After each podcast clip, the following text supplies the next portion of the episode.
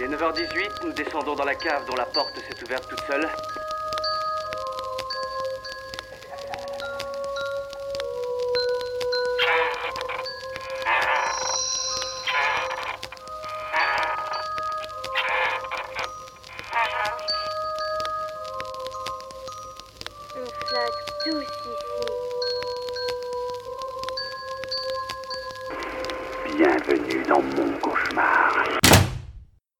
Et bienvenue dans Inspiré de faits réels, je suis Mathias. Et je suis Charles. En ce mois d'octobre, alors qu'Halloween s'approche à grands pas, nous avons décidé de vous partager quelques histoires effrayantes à se raconter dans le noir. C'est le pari qu'a tenté Scary Stories, l'adaptation cinématographique de la série de livres Scary Stories to in the Dark.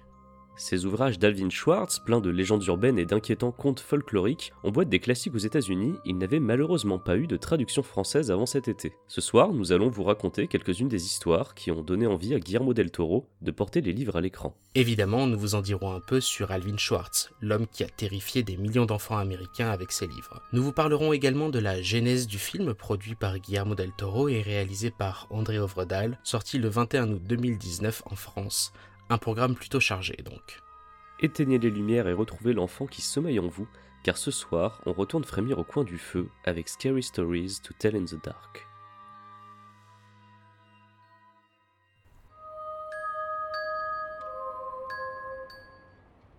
Alvin Schwartz a écrit 82 histoires dans sa série de livres pour enfants. Le Point Rouge, extraite du troisième tome des Scary Stories, est une de celles qui ont le plus marqué ses lecteurs. C'est donc avec celle-ci que nous allons commencer cette session. Pendant que Jessica dort, une araignée grimpe sur son visage. Elle s'arrête quelques minutes sur sa joue, puis reprend son chemin. Qu'est-ce que c'est que ce point rouge sur ma joue? demande Jessica à sa mère le lendemain matin. C'est juste une morsure d'araignée, lui répond-elle. Ça va s'en aller, ne te gratte pas. Rapidement, le point rouge devient un petit bouton. Regarde, dit Jessica à sa mère, ça devient plus gros, ça me fait mal. Ça arrive parfois, lui répond sa mère. Il va falloir qu'on s'en occupe. Quelques jours plus tard, le bouton a encore grossi. Regarde, ça fait mal et c'est affreux, s'indigne Jessica. On va aller chez le docteur, répond sa mère. C'est peut-être infecté. Mais le docteur ne peut la recevoir que le lendemain. Cette nuit-là, Jessica prend un bain chaud. Et au moment où elle s'immerge dans l'eau, le bouton explose. Une masse grouillante de petites araignées s'en échappe. Les œufs pondus dans sa joue viennent d'éclore. Maintenant que Mathias s'est bien amusé avec mon arachnophobie, je vais vous raconter une autre histoire tirée de Scary Stories to Tell in the Dark. Celle-ci s'appelle Le Gros Orteil. Un jeune garçon bêche à l'orée de son jardin quand il aperçoit, dans la terre, un gros orteil. Il veut le ramasser, mais il est accroché à quelque chose. Alors il tire violemment dessus, et l'orteil lui reste entre les mains. Il entend quelque chose grogner et détaler. Le garçon emporte sa trouvaille dans la cuisine pour le montrer à sa mère. Il m'a l'air bien dodu, dit-elle. Je le mettrai dans la soupe et nous le mangerons au dîner. Cette nuit-là, son père coupe l'orteil en trois morceaux et chacun a droit à sa part. Puis ils font la vaisselle et, quand il se met à faire noir, tous trois partent se coucher. L'enfant s'endort presque aussitôt, mais au milieu de la nuit, un bruit le tire de son sommeil. C'est un bruit qui vient de dehors. Le garçon tend l'oreille, une voix l'appelle. Où est mon orteil? Gémit-elle. Quand le garçon entend cela, il frissonne mais pense. Il ne sait pas où je suis. Il ne me trouvera jamais. Puis il entend de nouveau la voix. Elle est plus proche cette fois. Où est mon orteil? Le garçon tire sa couverture au-dessus de sa tête et ferme les yeux. Je vais dormir, songe-t-il. À mon réveil, il aura disparu. Mais bientôt, il entend la porte de derrière s'ouvrir, et une fois encore la voix retentit. Où est mon orteil?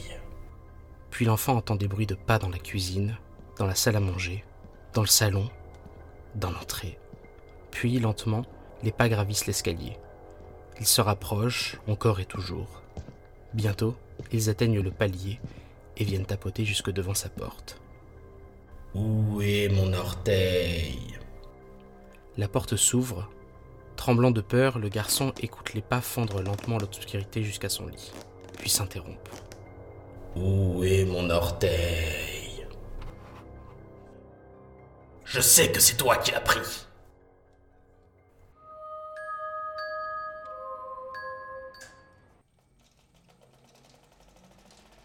Bien que ce ne soit pas son histoire la plus effrayante, c'est avec le gros orteil qu'Alvin Schwartz a choisi d'ouvrir son premier tome des Scary Stories to Tell in the Dark, sorti en 1981. Journaliste américain et auteur de livres pour enfants né en 1927, Alvin Schwartz était un passionné de folklore qui a compilé des histoires toute sa vie. Celle du gros orteil, par exemple, lui a été racontée par un marin lorsqu'il était militaire pendant la Seconde Guerre mondiale. Légendes urbaines connues, contes folkloriques locaux, Alvin Schwartz s'est nourri de toutes ces choses pour ensuite écrire des histoires destinées au jeune public. Dès 1972, il publie un premier livre, A Twister of Twists, A Tangler of Tongues, dans lequel il raconte déjà des histoires adaptées de récits folkloriques venus des quatre coins des États-Unis. Mais c'est avec ses Scary Stories to Tell in the Dark qu'il entre dans l'histoire de l'édition. Après un premier tome en 1981, il en sort un deuxième en 1984, puis un troisième en 1991. Mort en 1992, Alvin Schwartz aura connu le succès de son vivant, mais malheureusement pas le véritable phénomène de société qu'est devenu sa trilogie dans les années 90, en se vendant à plusieurs millions d'exemplaires. De 1990 à 1999, les enfants de toute l'Amérique ont demandé à leur bibliothèque locale de commander les trois volumes de Scary Stories to Tell in the Dark. Livres les plus réclamés de cette décennie, ils ont vite attiré l'attention des adultes. Chez les bibliothécaires les plus conservateurs, un mouvement de rejet est né et les livres ont été interdits dans plusieurs bibliothèques scolaires. Mais ces interdictions n'ont fait que renforcer l'attirance des enfants pour les ouvrages d'Alvin Schwartz et de Stephen Gammel. Car oui, la fascination des enfants pour Scary Stories to Dark ne s'explique pas uniquement par les talents de conteur d'Alvin Schwartz. À la manière des couvertures de chair de poule, le choc de l'image a pesé autant que les mots. Les dessins cauchemardesques de Stephen Gammel, l'homme qui a illustré toutes les histoires, grandement participé à l'aura diabolique des livres. Ces images ont impressionné des générations de lecteurs, et pas seulement les plus jeunes.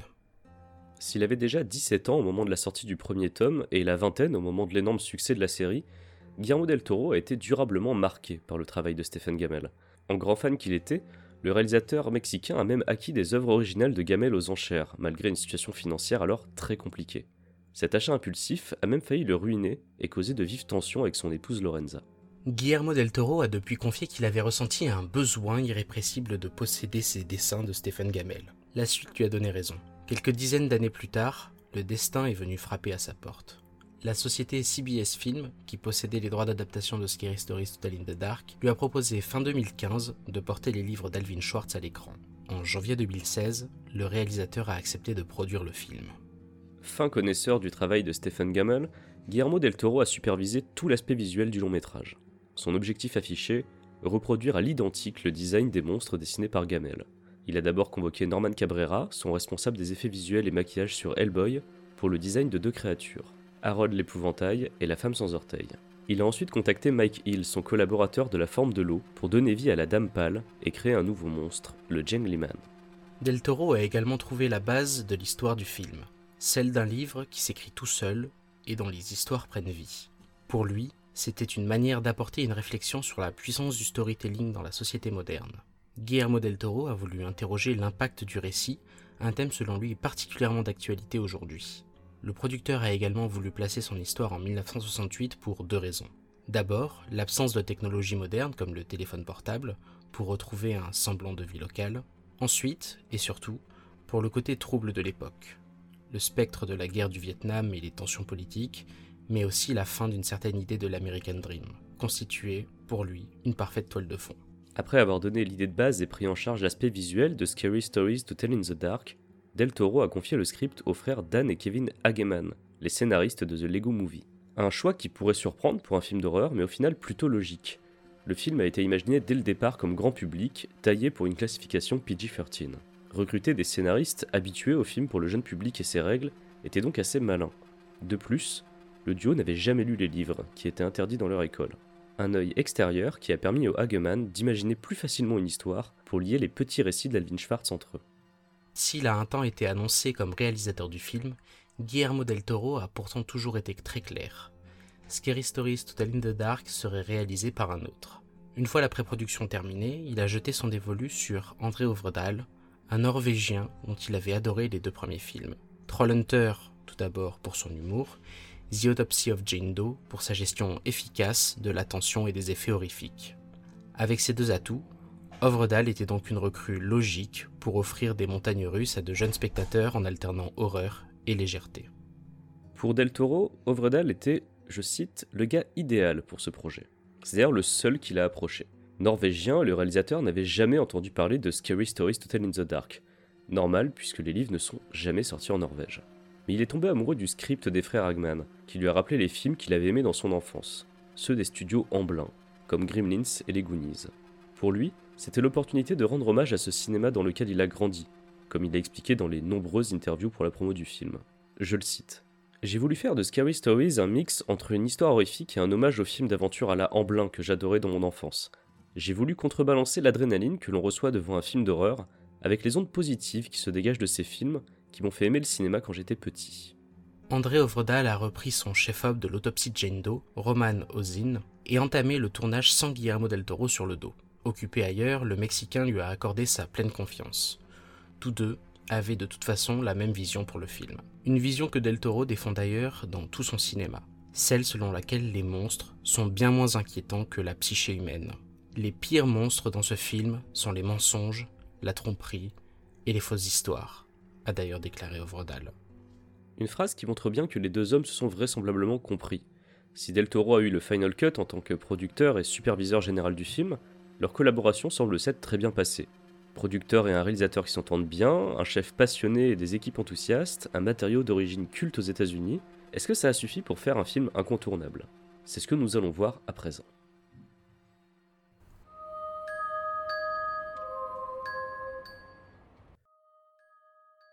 Maintenant qu'on vous a parlé de l'histoire, des livres, de l'origine des histoires de ces récits folkloriques, place au spoil, place au film, puisque on va vous parler de Scary Stories, sorti fin août dernier en France. Je commence par un petit synopsis, Mathias, tu veux bien? Oh bah écoute, je t'en prie, avant qu'on commence d'ailleurs, je tiens à préciser, Oui. je suis sur une fin de rhume, donc si vous m'entendez avoir une voix un peu plus grave que d'habitude, euh, redifflez à l'occasion, je suis désolé, je pense que Charles va couper au montage Je- J'enlèverai les, les reniflements au montage. Merci beaucoup, c'est très gentil de votre part, monsieur. Euh, voilà, je, je tiens juste à le préciser au cas où vous seriez étonné par ce- cette, Cette voix, de, voix. de Barry White, n'est-ce pas? Et donc voilà, je te laisse faire le synopsis du film. On est le soir d'Halloween 1968. Un groupe de, un petit groupe de trois jeunes, Stella, Oggy, Chuck, rajouté, enfin, auquel se, se colle un certain Ramon, est poursuivi par un, un, bully, il n'y a pas d'autre mot, un méchant garçon, qui s'appelle Tommy, Tommy Milner, à qui ils ont fait une, blague- à base de caca. Euh, il se il s'enfuit et se réfugie dans une voiture, dans un drive-in, dans lequel il diffusait Night of the Living Dead. Attention, premier ancrage dans l'époque. Il rencontre donc Ramon dans sa voiture.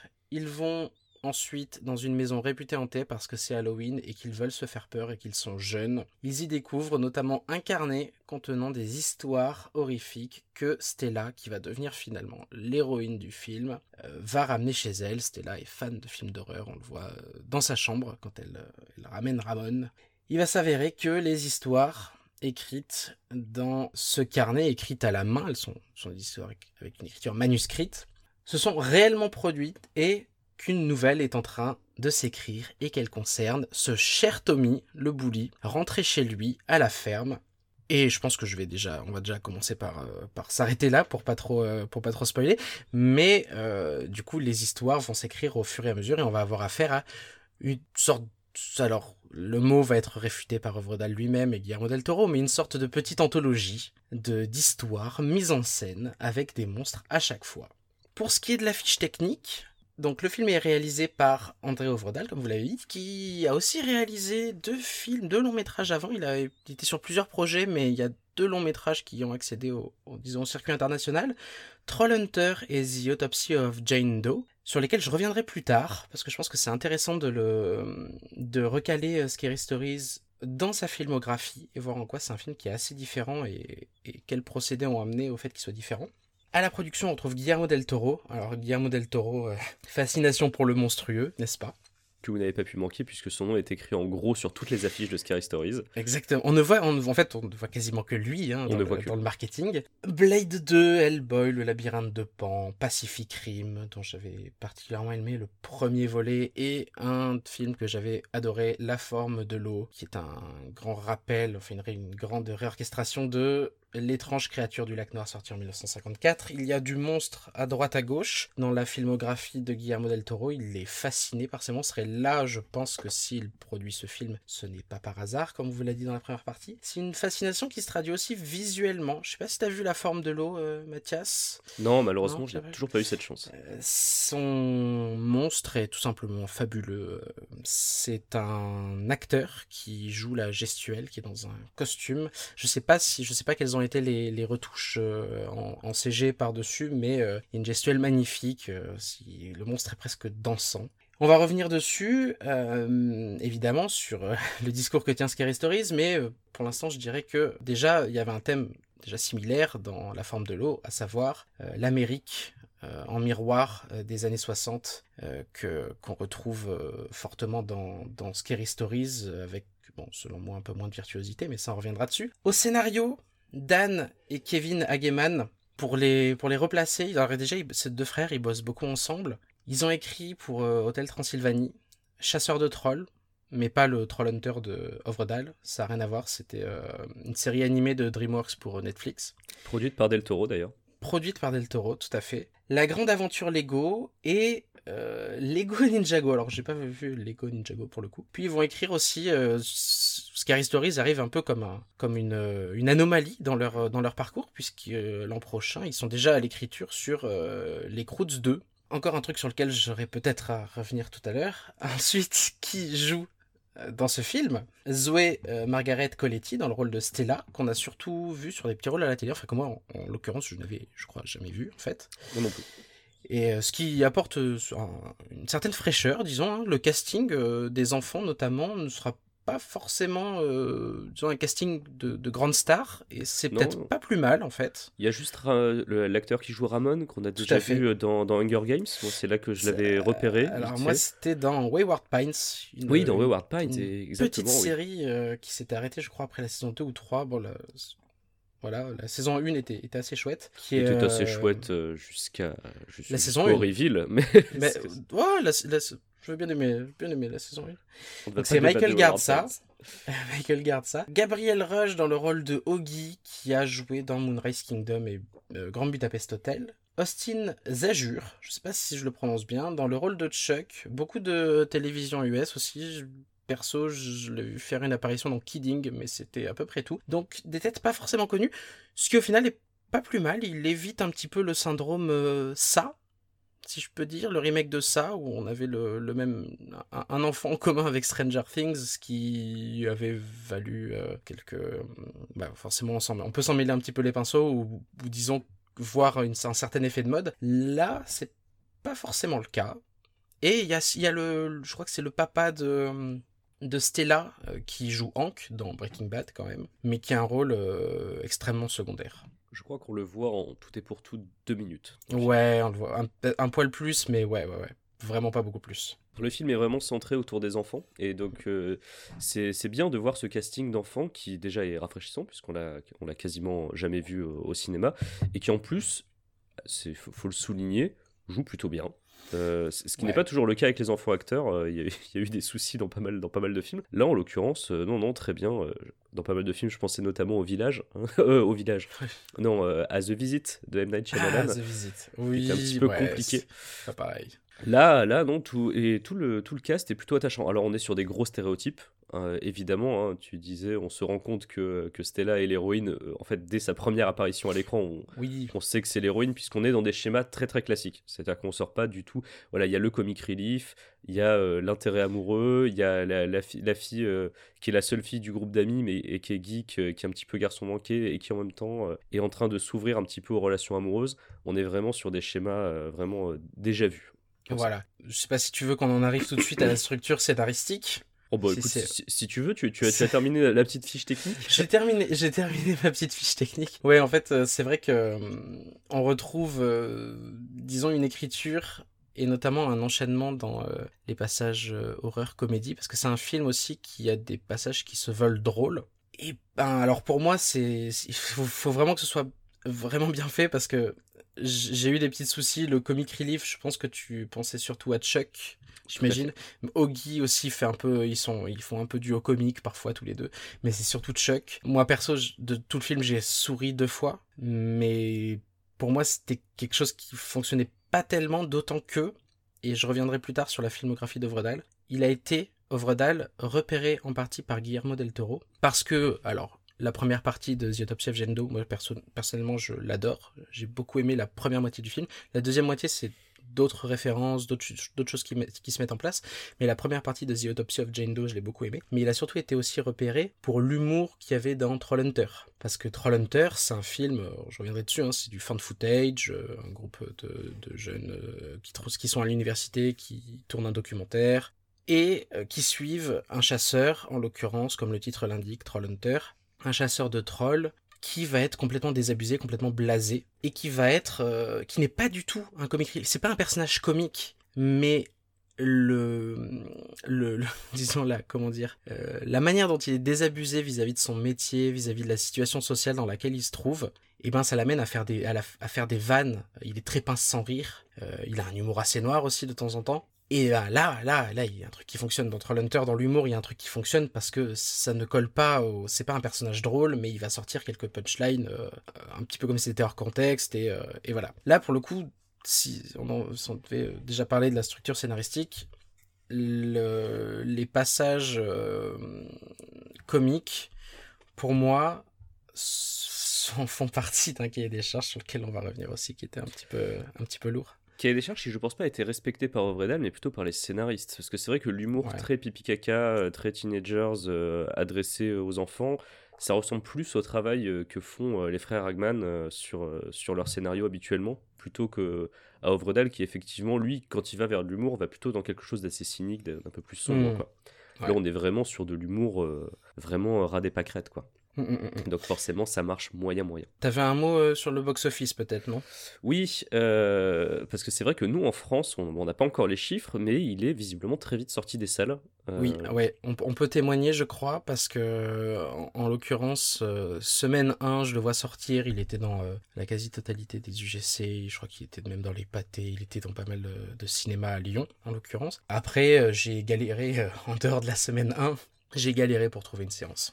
Moi, je vous avoue que je l'ai vu semaine 2, euh, donc je suis allé au, cinéma où je vais habituellement, c'est le UGCDA en plein centre de Paris, où normalement il y a pas mal de monde. Alors certes, j'y étais un matin, mais il y avait 4 personnes dans la salle.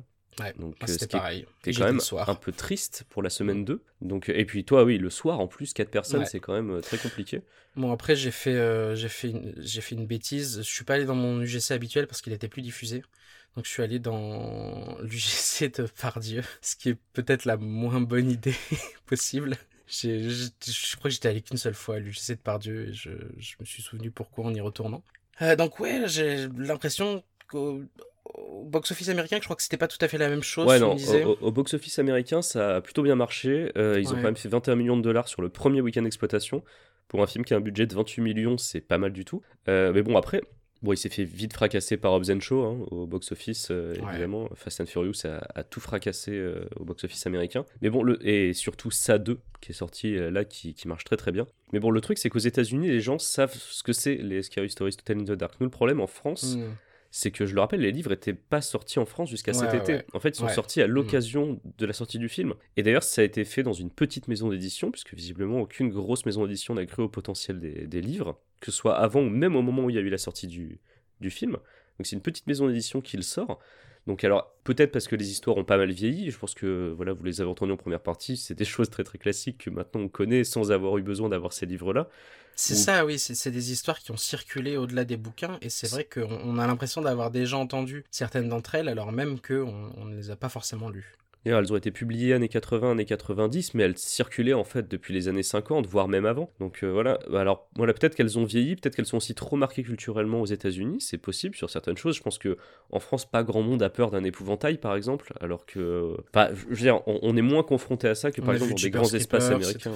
Oui, Oui, mais oui, Jeepers Creepers a plus d'impact aux États-Unis, Ouais, par exemple. ouais. Oui, oui, complètement. ouais. Parce que c'est c'est plus ancré dans le paysage. Euh, tu vois, chez nous, euh, moi, je ne connais pas beaucoup d'agriculteurs qui font des, des, des- des épouvantails vraiment très très flippants, tu vois. Donc c'est c'est ça, je pense que c'est peut-être plus culturellement marqué aux États-Unis. Et que les histoires ont vieilli. En tout cas, en France, nous, ça n'a pas eu euh, de gros effets, quoi. Et j'en suis triste parce que c'est vrai que les livres sont bien. Moi, je les ai découverts euh, quand j'étais euh, quand j'étais en voyage à New York. J'étais dans une librairie, c'est une grande librairie, le Strand. Et en fait, ils ont ils avaient un rayon euh, non fiction. Et donc là, j'arrive et je vois je vois les, ces livres-là. Alors moi, j'ai pas les versions illustrées par Stephen Gammel, malheureusement. J'ai eu les rééditions avec Brett Elkist, qui sont très jolies, mais qui sont beaucoup moins cauchemardesques, mais qui sont très jolies. Et quand j'ai lu ce truc, je fais mais c'est génial, c'est tout ce que j'adore.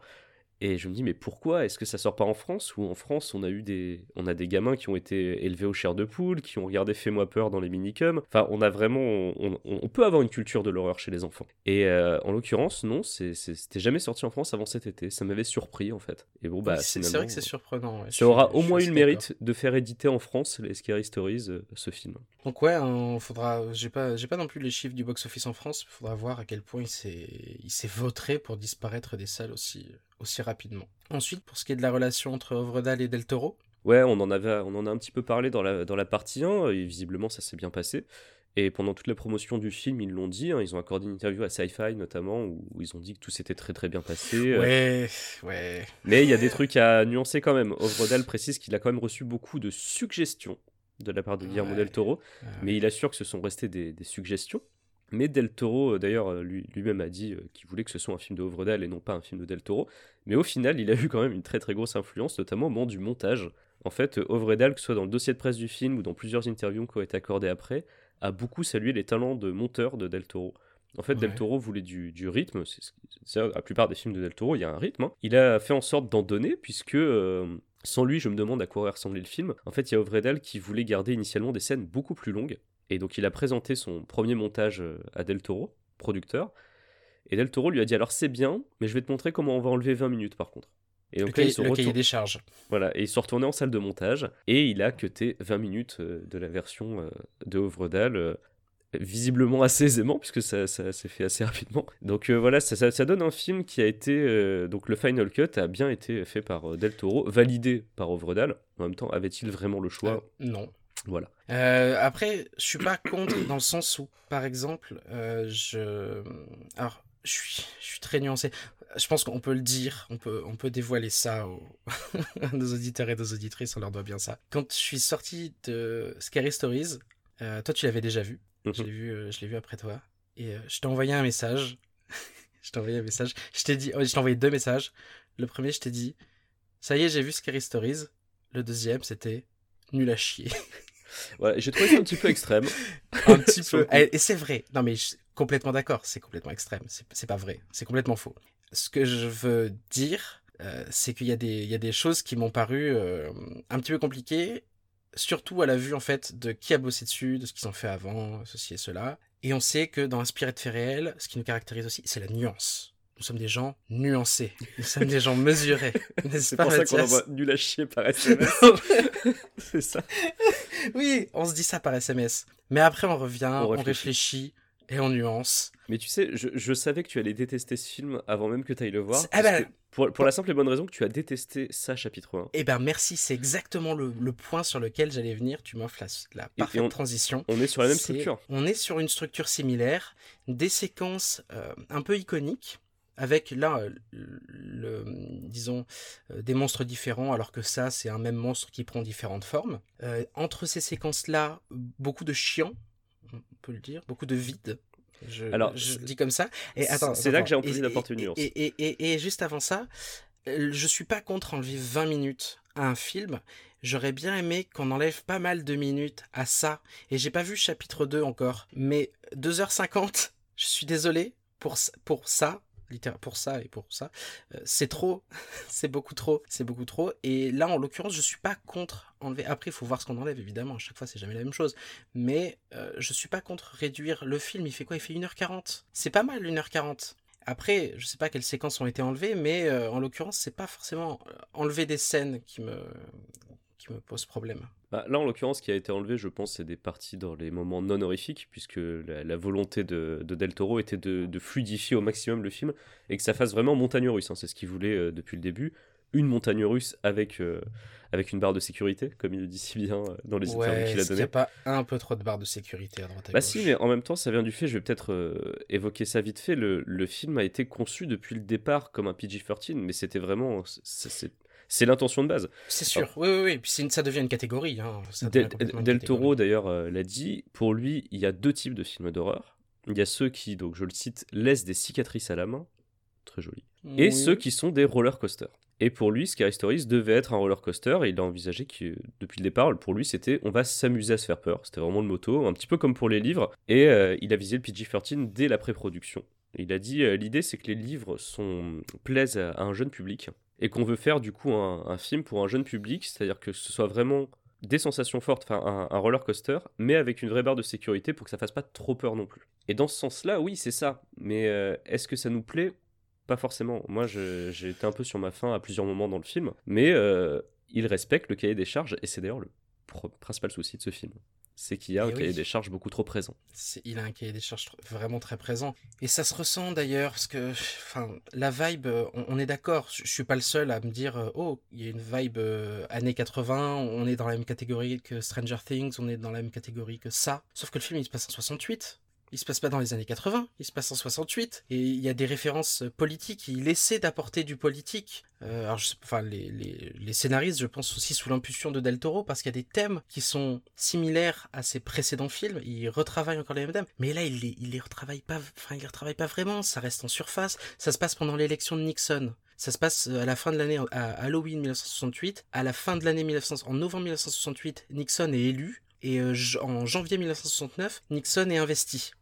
Et euh, c'est au moment de euh, la guerre du Vietnam, euh, de la poursuite ou non de la guerre du Vietnam. Et d'ailleurs, bah, on peut le dire, à la fin, quelque chose un truc que j'ai pas très bien compris. D'ailleurs, je sais pas si toi t'as as mieux compris que moi, mais à la fin, Ramon, on comprend que c'était un, pas, un, vagabond, un, déserteur. C'était un déserteur de la guerre du Vietnam parce que son frère a été tué là-bas et lui euh, fuyait évidemment. Il donnait des faux noms, et notamment un officier de police, pareil, qui a un rôle secondaire, mais c'est pas, pas forcément très bien. euh, Enfin, que je, je ne comprenais pas forcément toujours de manière très claire.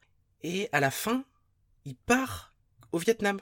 À la fin. À la Ouais. fin, il part et avec une, une morale extrêmement étrange, puisque le, le film se termine donc sur la résolution évidemment de, de, de l'affaire donc de la jeune femme qui s'appelait Sarah, qui était le fantôme qui tourmentait et qui écrivait dans le livre les histoires qui se produisaient en vrai, Euh, avec une morale étrange, puisqu'il y a quelque chose de l'ordre de euh, il faut toujours dire la vérité, il faut affronter ses responsabilités, il ne faut pas fuir.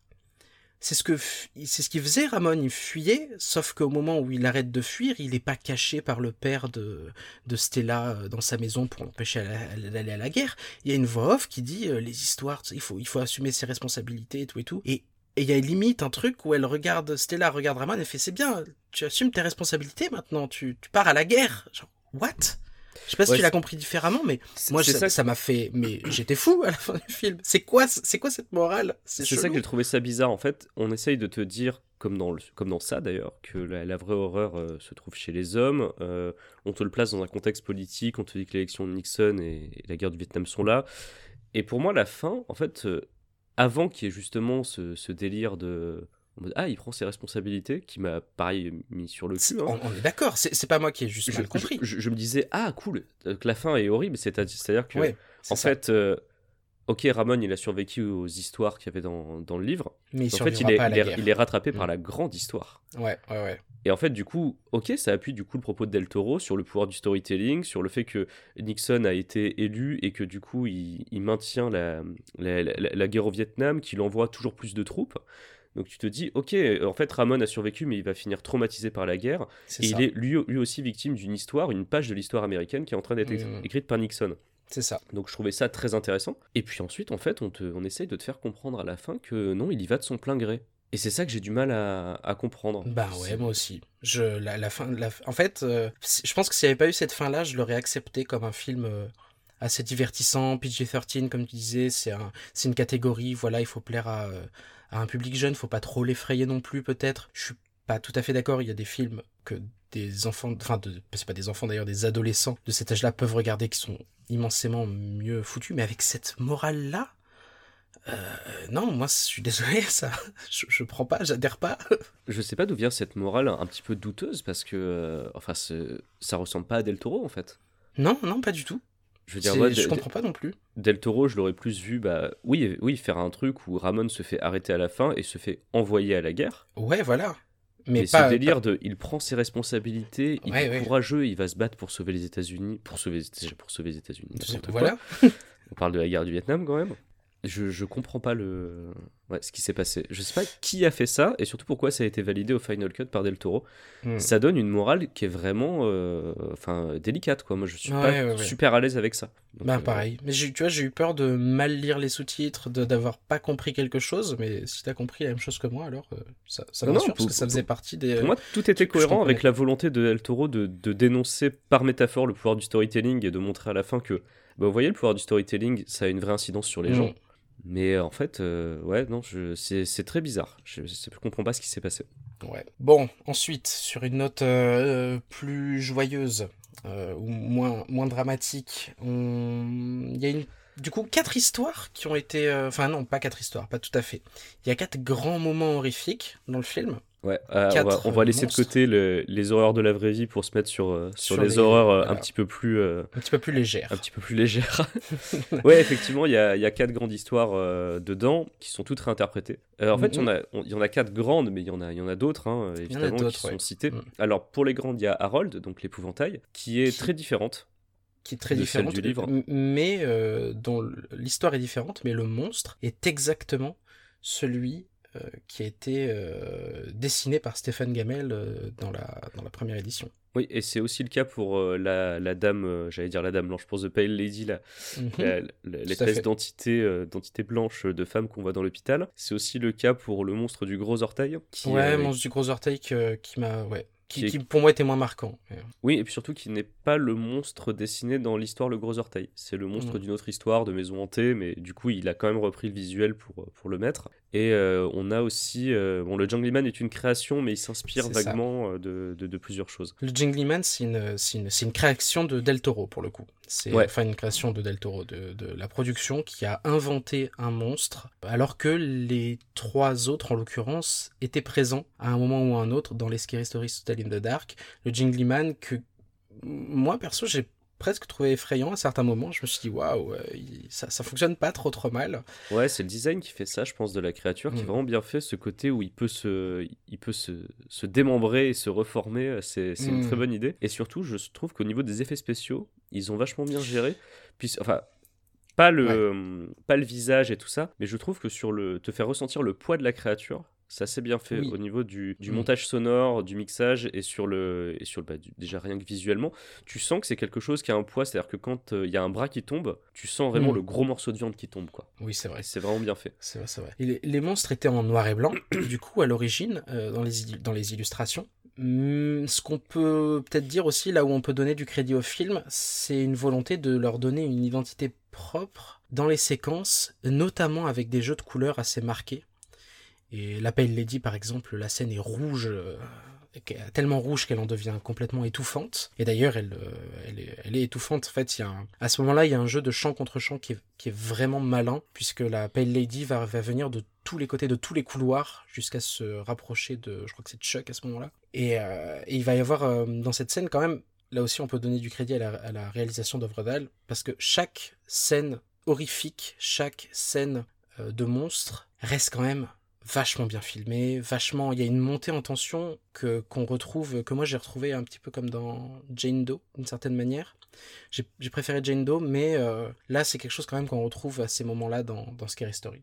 Ouais, c'est très bien fait, puis surtout qu'il y a ce côté que moi j'aime bien dans le cinéma d'horreur, qui est de ne pas tout faire reposer sur un jumpscare. Euh, c'est Oui, quand même assez bien. En fait, tu sais, dès le départ, dès le début de la scène horrifique, qu'il n'y a pas vraiment d'échappatoire. Enfin, c'est quasi impossible qu'ils s'en sortent. Donc à partir de là, tu te dis, bon ben, on va malheureusement assister euh, à sa disparition.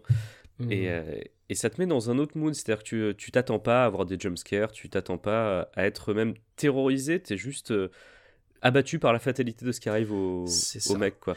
Et c'est précisément le cas sur la scène de The Pale, de, de la dame, de la dame pâle qui s'approche dans les couloirs au fur et à mesure. C'est inéluctable.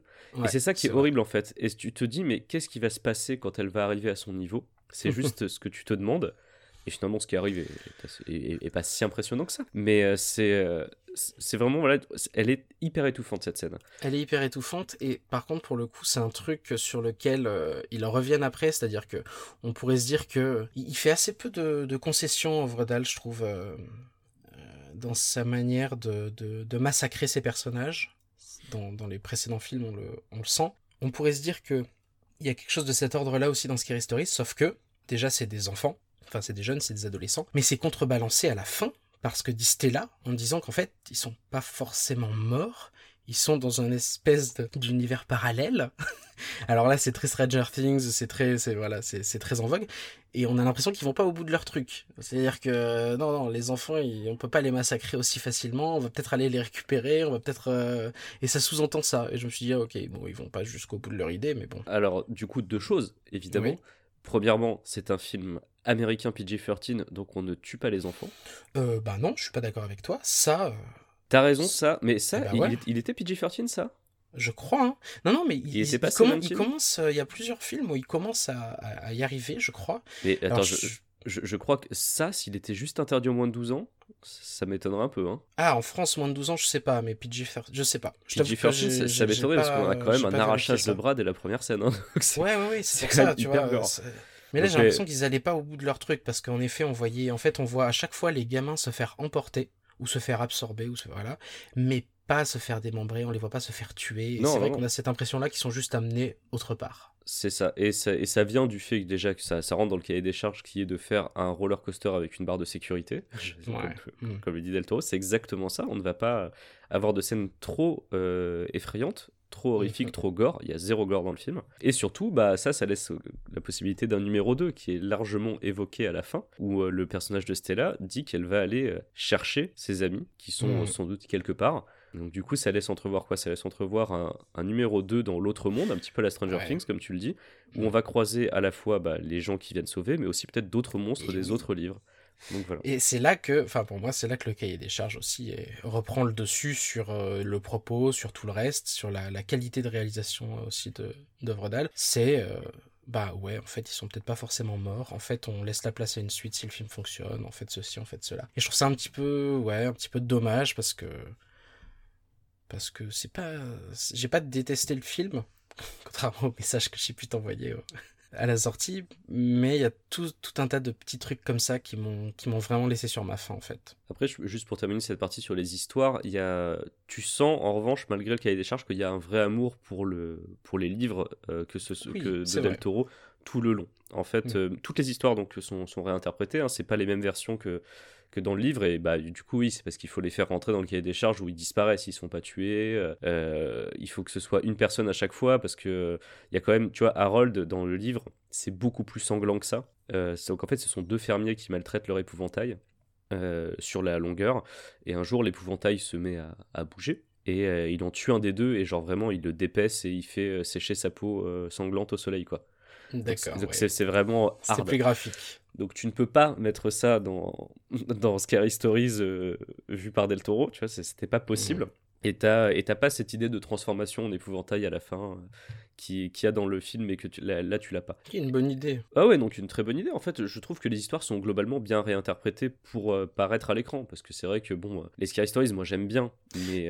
D'ailleurs, c'est vrai, un maintenant peu que tu le dis, Tommy, pour le coup, comment faire en sorte qu'il ne soit pas mort? Ils vont peut-être récupérer un épouvantail. Ouais, je sais pas. Et il y a d'autres allusions aussi euh, plus discrètes à d'autres histoires. En fait, tu remarqueras à un moment, enfin plusieurs fois dans le film, on entend une musique euh, un peu, un peu comme une comptine qui se répète. C'est The Earth Song. En fait, c'est une chanson que tu as dans donc la chanson du corbillard. C'est une chanson que tu as, euh, t'as les paroles dans euh, dans les livres Scary Stories. Et D'accord. quand Stella parcourt le livre, tu vois plusieurs moments des histoires. En fait, si tu as lu les livres, tu, tu reconnais les titres euh, parce qu'elles sont effectivement dans les livres. Donc, tu as la patte de chat, tu as le Wendigo, euh, le grenier, la, chambre rouge. Tu en as plusieurs en fait, comme ça que tu, tu les vois passer et tu fais Ah, tiens, ça, c'est des, c'est des histoires du livre. Donc Mm. c'est- ça a été vraiment un petit peu soigné de ce côté-là. Et tu sens qu'ils ont envie de créer une mythologie pour justement l'exploiter euh, dans un éventuel euh, Scary Stories 2. Oui, c'est vrai, j'ai pas pensé à ça. Mais Et, vrai, et vu le succès aux États-Unis, c'est pas impossible que ça arrive. Après, euh, je sais pas qui aura envie de le faire. Est-ce que ce sera de qualité? Puisque ça m'étonnerait que Del Toro revienne dessus, vu que les critiques, euh, Mmh, les, ouais. cri- les critiques sont pas forcément toutes très bonnes. Euh, Del Toro, ça m'étonnerait pas forcément. Ah oui, en tant que producteur, oui.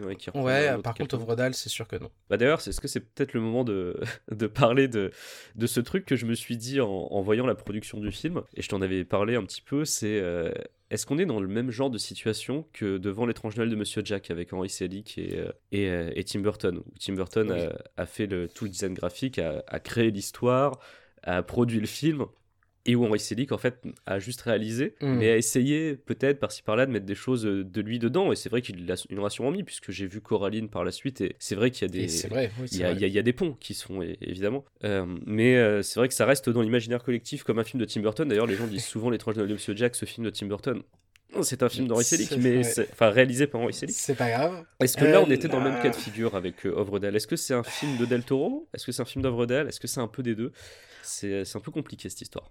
En vrai, il y a pas mal de, petites choses, de, enfin, de manières de réaliser les scènes horrifiques que je trouve assez propres à Ovredal. Et il y a chaque fois. euh, En fait, j'ai l'impression, si je prends la scène par exemple de, de l'épouvantail, qui est la première scène euh, vraiment, vraiment horrifique, euh, elle, est, réalisée, elle est pas. euh, Enfin, elle prend en compte le paysage, elle prend en compte la situation, le fait qu'on est dans des champs de maïs euh, rectilignes, qu'il y a un jeu entre les différentes lignes de champs de maïs. Dans le cas de la Pale Lady, ça prend en compte l'architecture de l'hôpital. On voit la Pale Lady qui s'avance dans tous les couloirs. Dans le cadre de l'histoire de l'orteil, du fantôme qui a perdu son orteil, il y a aussi y a le délire euh, de la chambre, se cacher sous la couette, puis se cacher sous le lit et tout et tout. Bon, voilà, c'est très classique. Mais elles ont chacune porte une marque quand même de, de, réalisation assez, assez forte. Et je pense que ça, on peut complètement l'attribuer à Ovredal. Du coup, au, vu de la filmographie euh, euh, enfin en tous les cas pour moi j'ai vu Jane Doe et Trollhunter, c'est un petit peu bizarre de l'intégrer de cette manière-là parce qu'on n'a pas l'impression que hum, qu'il a eu non plus des marges de manœuvre hyper, euh, hyper larges. Donc franchement, je saurais pas trop dire. Moi, je vois un projet de Del Toro dans le, la fascination pour les monstres, dans certains thèmes. En fait, je, ça, je, vois le mix un petit peu entre les deux, ce qu'on peut attribuer à chacun. Euh, mais je saurais saurais pas forcément répondre à ta question, notamment parce que je connais pas non plus les, les conditions de production de l'étrange Noël de Mr. Jack non plus. Donc, euh, pas si on est exactement dans les mêmes, euh, dans les mêmes canons. Non, non, ce que je veux dire, c'est pas sur la, méthode de production, c'est sur euh, comment est-ce qu'il va rester par la suite ce film dans, l'imaginaire collectif. Est-ce qu'il va rester plus comme un film d'Ovredal ou comme un film de Del Toro? Et plus j'y réfléchis, plus je me dis que c'est sans doute aucun des, deux finalement, puisque c'est euh, c'est du. En fait, il y a beaucoup dans le cahier des charges, il y a énormément de choses qui viennent de Del Toro puisque c'est lui qui l'a établi. Mais ça reste pas, c'est pas non plus un film de Del Toro. Que la réalisation euh, non plus n'est pas la même. On n'a pas ces, ces moments extrêmement éthérés que tu peux avoir dans, dans le cinéma de Del Toro. Il n'y a pas de marque de réalisation de sa part puisqu'il ne l'a pas réalisé. Mm. Mais en revanche, est-ce qu'on peut parler de film de Ouvredal En fait, euh, moi quand je parle d'un film de tel réalisateur, genre un film de James Wan, un film de Friedkin, c'est souvent parce que ce sont des cinéastes qui sont auteurs, où il y, a des, il y a des thématiques qui reviennent, où il y a des effets visuels qui reviennent. On a fait un épisode sur Midsommar, Ari Aster, on n'a fait que deux films. Mais sur ces deux films, ça, j'avais pris la même chose en Ouais. note.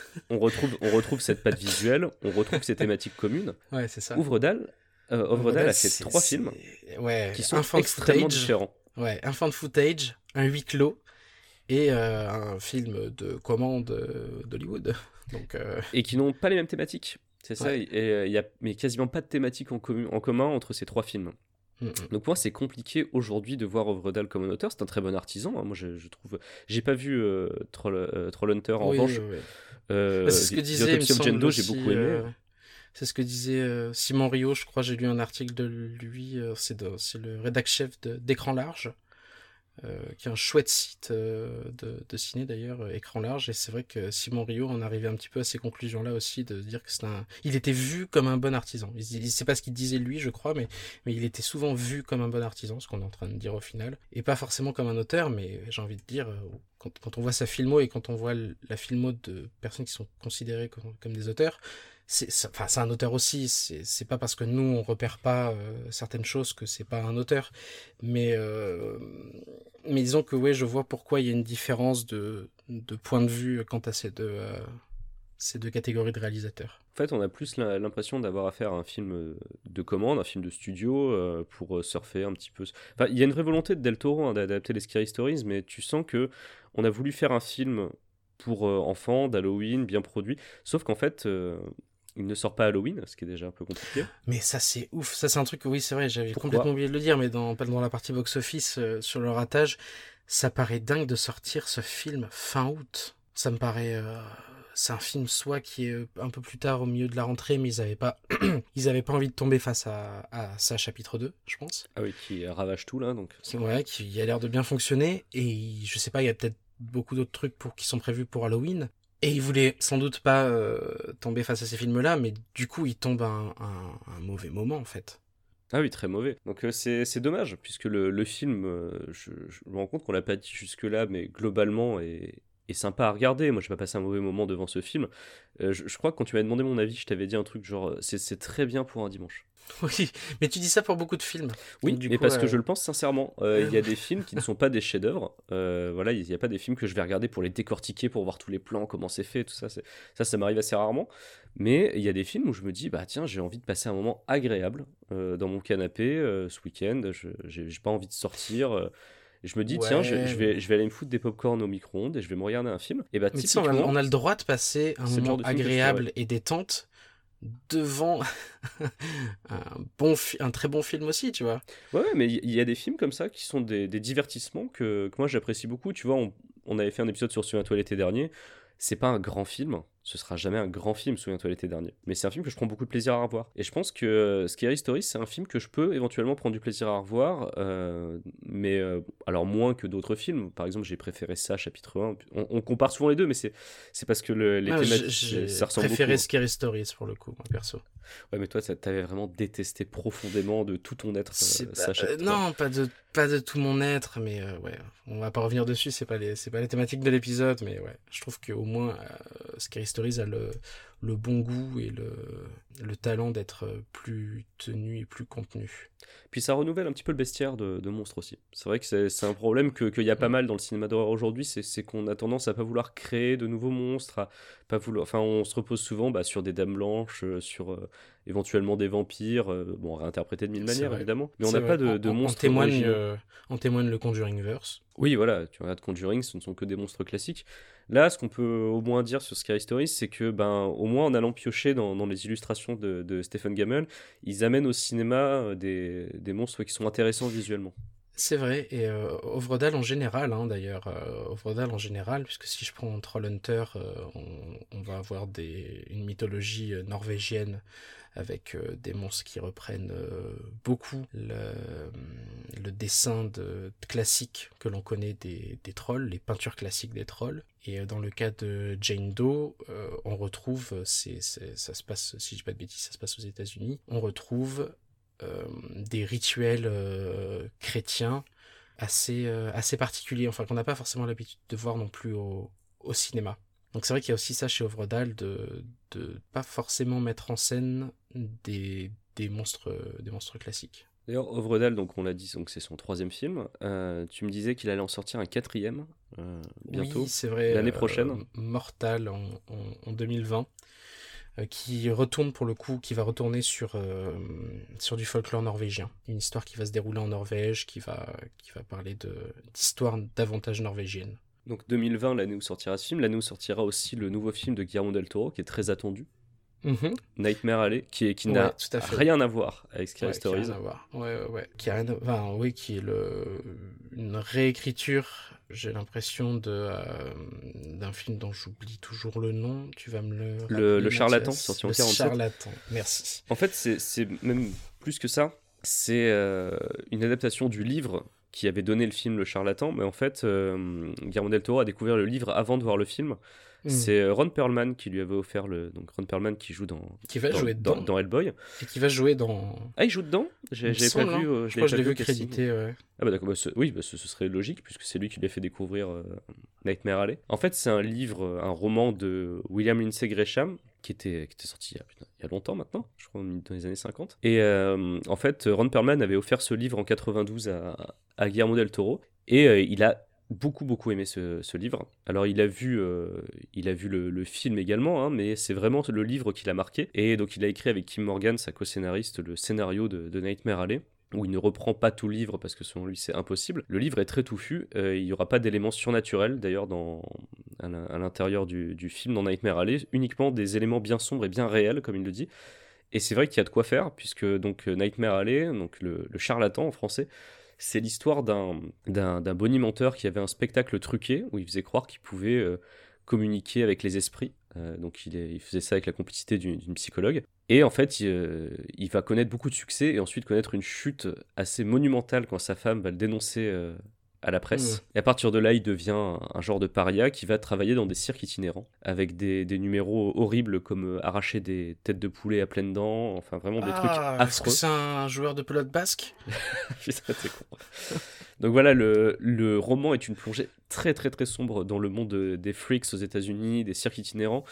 Donc euh, moi, voir Del Toro prendre en main ces thématiques-là, j'ai vraiment hâte de voir ça. Euh, les noms avaient été confirmés pour les rôles principaux. On avait eu Bradley Cooper et Kate Blanchett. Euh, Bradley Cooper, je J'attends de voir, je, je, je, je l'imagine mal dans cet univers-là, mais pourquoi pas. Et Kate Blanchett, évidemment, c'est l'évidence. Ouais, c'est vrai. Tu disais euh, tout à l'heure, on l'a dit dans la première partie, qu'il y, avait une volonté de retrouver la, la vibe euh, Amblin. Oui, les euh, sur Scary Stories. euh, ouais, sur Scary Stories. Euh, peut-être que je vais peut-être rappeler rapidement ce que c'est, parce que c'est vrai qu'on c'est quelque chose qu'on retrouve beaucoup dans le cinéma, euh, dans le PG-13 de- d'aujourd'hui, et c'est quelque chose qu'on retrouve aussi à, à droite à gauche, notamment dans Stranger Things. En fait, Lamblin, c'est une société de production euh, qui a été créée au début des années 80 par Steven Spielberg, euh, Kathleen Kennedy, donc qui je crois maintenant à la tête de Lucasfilm depuis son rachat par Disney en 2012, et Frank Marshall.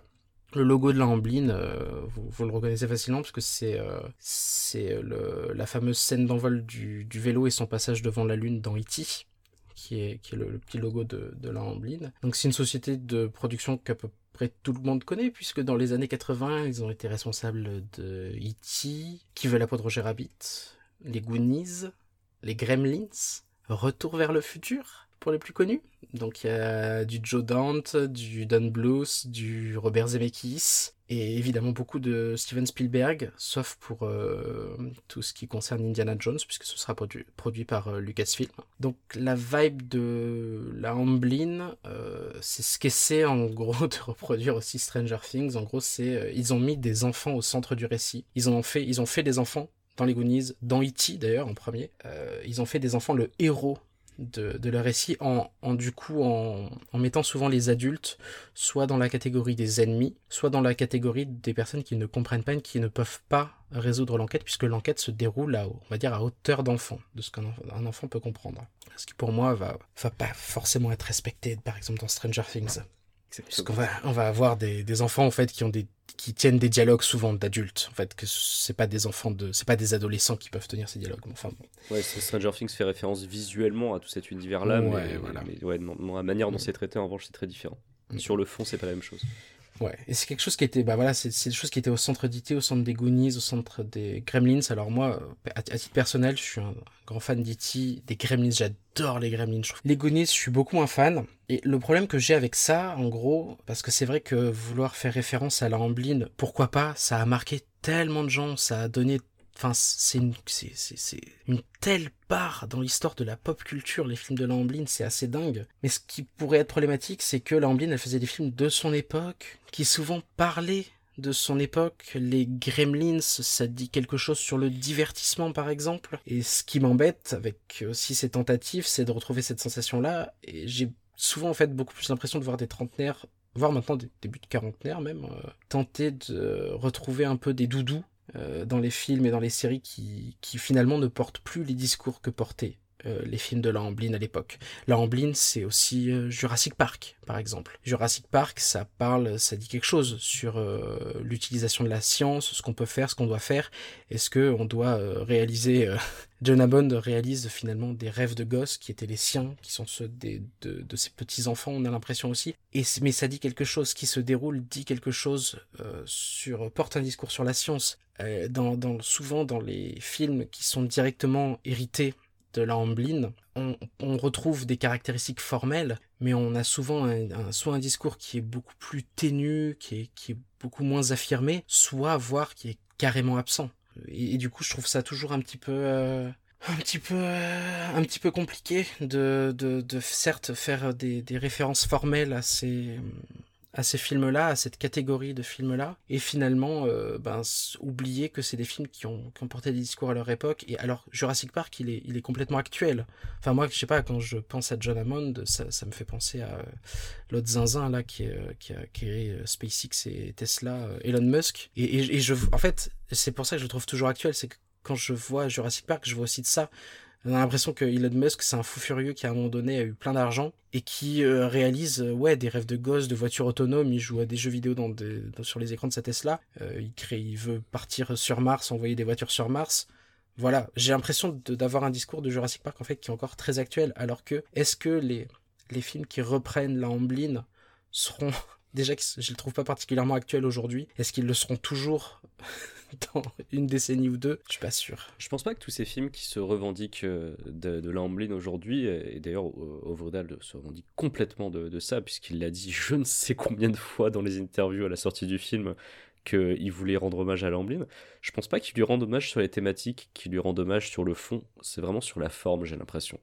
C'est exactement ce que tu dis sur la culture doudou. En fait, il veut euh, Mm. reproduire les images avec lesquelles il a grandi. Et euh, c'est ce qu'il essaye de faire. Et pour le coup, sur euh, Scary Stories, il y a un vrai effort qui est fait là-dessus. Ça fait pas trop euh, carton-pâte, ça fait pas trop. euh, On a vraiment l'impression d'être, effectivement. euh, Alors, malheureusement, Stranger Things est passé par là, donc j'allais dire, on a un peu l'impression d'être dans les années 80 alors que c'est les années 60. Et alors, c'est les années 60, encore une fois, bah oui. Voilà. Mais bon, euh, le, le truc, c'est que les films de la Amblin, se pa- de la Amblin se passaient souvent, il me semble, dans les années 90, non? Dans les Oh, années non. 80, pardon. Ouais, oui, oui, oui, il se passait. Donc enfin, voilà. il se passait, il y avait des références, oui, oui, à leur époque euh, Donc, proche. Donc ouais, c'est- le risque quand tu fais un film qui se passe dans les années 60, mais avec un univers visuel marqué années 80. C'est un petit peu... euh, Ça, ça fonctionne moins bien. On réduit la Amblin à ça, ils ont fait plein d'autres trucs. Non, mais Ils ont pas fait que des films dans cette vibe-là. Hein. Ce que, C'est, ce que veut dire Ovredal quand il dit qu'il veut euh, rendre hommage à ces films-là, lui, il, il va te citer Mm. E.T. et les Goonies, justement. euh, Ouais, ouais, ouais, d'accord. Lui, c'est vraiment à ça, c'est le film d'aventure avec des enfants. C'est- Et le, Mm. enfin, le film à mystère avec des enfants, plus Ouais. exactement. Donc c'est exactement ça qu'il qu'il a voulu faire. Alors après, euh, tu peux avoir l'impression d'avoir un peu une coquille vide, puisque bah, du coup, tu as le visuel, Mm. mais tu n'as pas euh, les- le fond qui, qui suit, puisque le, le fond euh, était propre euh, à ces films-là. En effet. Enfin, le fond est différent. Le fond, c'est la... c'est justement le discours de Del Toro sur le pouvoir du storytelling. C'est pas la même chose. Qui, pour le coup, est- aurait pu être actuel sans cette fin étrange. Ouais, sans- ouais, je suis complètement d'accord. Je suis assez d'accord. Enfin, je sais pas si t'avais beaucoup d'autres trucs à rajouter. Je pense que je conseillerais le visionnage aux, personnes que ça intéresse de Trollhunter et de The Autopsy of Jane Doe. Euh, The Autopsy of Jane Doe qui est sorti, euh, donc il y a un long métrage de 2016 euh, dans lequel on suit, euh, j'évoquais tout à l'heure rapidement, un duo de médecins légistes, un père et son fils. Le fils est joué par Emile Hirsch et Emile Hirsch, quel acteur quand même, à qui un shérif apporte le corps d'une jeune femme qui a été retrouvée sur une scène de meurtre. Sauf qu'ils vont se rendre compte que rapidement le corps en question c'est un peu une sorte euh, d'énigme. C'est un peu une sorte d'énigme et qu'au fur et à mesure qu'ils vont explorer le, corps, ils vont explorer des, des choses euh, beaucoup plus sombres. Il va y avoir tout un tas de choses euh, incohérentes entre les blessures euh, internes, ce qu'on voit à l'extérieur. Il y a une première partie de film que je trouve vraiment incroyable dans sa mise en place et dans ses tensions. Une deuxième partie de film qui, comme je disais en, en début de discussion, qui, euh, qui fait référence à à d'autres choses, c'est moins, c'est moins marqué suspense, c'est plus marqué euh, fantastique. Et euh, Ah, J'aurais peut-être précisé juste pour, euh, pour le The Autopsy of Jane Doe, donc traduit en français sous un autre nom anglais, The Jane Doe Identity. The Ginger Identity, exact, ouais. C'est très gore, faites attention. Enfin, si, C'est si- c'est si très gore dans le deuxième gore, partie. Euh, Oui, mais si, je veux dire, si, vous supportez pas le gore, il, faut pas regarder euh, The Autopsy of hein. C'est assez vénère. C'est vraiment une autopsie. Enfin, Si euh, tu- Oui, oui, oui, oui, oui, oui, tout à fait. Oui, oui, ne le enfin, et surtout, même si vous n'êtes pas sensible, ne le regardez pas en mangeant, par exemple. Ah oui, euh, c'est l'histoire, euh, c'est une, autopsie qui se déroule, euh, on va dire, presque jusqu'à son terme, et qui, euh, du coup, laisse apparaître, euh, oui, des éléments complètement euh, sanglants. Presque en temps réel, hein, donc vraiment, Ouais. on prend le temps, voilà, on ça découpe, ça, non, c'est vraiment, visuellement, c'est- difficile à regarder par moment, hein, donc Mm, mm, mm. si vous avez vraiment du mal avec le gore, je sais que c'est, il y a pas mal de gens qui n'ont pas pu voir Midsommar, notamment par rapport au gore. Là, Ouais. pareil, n'y allez pas, enfin, ne, ne le regardez pas, vous allez, ça, vous allez vraiment passer un mauvais moment. Et donc son premier long métrage qui accédait au circuit, au circuit international, euh, Trollhunter, sorti en 2010, dans lequel on suit trois étudiants qui, comme je disais, réalisent un documentaire dans le cadre de leurs études. Et là, on fait coucou à Projet Blair Witch. Il faut toujours euh, trouver un, prétexte pour rendre crédible que quelqu'un tienne une caméra allumée dans toutes ces situations. Bon, bah là, en l'occurrence, on réalise un documentaire, donc il nous faut des images. Et donc, ils rencontrent ce qu'ils pensent être un, braconneur euh, d'ours en Norvège. Évidemment, ils vont se rendre compte que c'est pas tout à fait des ours qu'ils chassent. Euh, c'est un, un film que, perso, j'avais bien aimé, notamment, euh, comme je disais, avec son, son, son humour euh, assez cynique, le chasseur qui se plaint de ses conditions de travail, qui se plaint de, euh, du fait qu'il laisse euh, les, les jeunes le filmer parce que euh, il en a marre de, de travailler pour le gouvernement et que le gouvernement le maltraite à ce point. Donc voilà, c'est une succession de moments de tension et parfois d'humour qui fonctionne assez bien parce que ça fait partie intégrante du récit et parce que la rythmique de la vanne est souvent bien meilleure que dans Scary Stories. Donc je peux, pour le coup, il est, le, ton de Trollhunter est beaucoup plus léger. Donc là, pour le coup, vous pouvez y aller sans trop, sans trop de pression, en l'occurrence. Écoute, je crois qu'on a fait le tour de Scary Stories, To Tell in the Dark, dans sa version originale, Scary Stories en français, tout court, c'est plus court, de André Ovredal. Euh, je pense qu'il est temps peut-être de conclure cette émission. Ouais, je suis assez d'accord. Euh, bah, vous pouvez nous retrouver, euh, notamment sur les réseaux sociaux, sur Twitter, at IFR Podcast, sur notre page Facebook Charles et Mathias. Vous pouvez toujours nous laisser des avis positifs et gentils sur iTunes. D'ailleurs, merci. Depuis, j'ai regardé un petit peu les avis iTunes, tant sur le Bureau des Mystères, notre autre podcast, que sur Inspiré de faits réels. Et franchement, merci. Les, les avis que vous nous avez laissés font, font chaud au cœur et euh, on, est on est content que vous, vous aimiez le concept de l'émission, que vous que vous appréciez euh, tel que nous on voudrait que vous l'appréciez. Donc, euh, donc merci pour ça. Ça fait plaisir parce que des fois on tente des trucs, voilà, par exemple Midsommar, euh, on, on sait que ça parle pas forcément à tout le monde, c'est pas un film d'horreur ultra grand Ouais. public et on, ça nous tenait à cœur de faire une émission dessus parce que voilà, on voulait parler de, de ce folklore-là, on voulait parler du cinéma d'Ari Aster et on est très content de voir que ça a pris, quoi, que, que Mm. vous avez aimé cet épisode, vous avez été euh, plusieurs à nous mettre des avis sur iTunes ou même sur, euh, sur Facebook ou Twitter pour, pour nous, Ouais, ouais, Pour ou nous dire que vous avez aimé l'épisode. pour, pour, nous, pour nous en parler, c'est vraiment, vraiment très gentil. Donc voilà, euh, vous pouvez nous retrouver sur les réseaux sociaux. Nous, on vous dit à la prochaine fois pour un nouveau numéro euh, d'Inspiré de faits réels. Et en attendant, bah, si vous trouvez un bouquin abandonné, évitez de lire dedans. En fait, c'était d'écrire dedans que je voulais dire.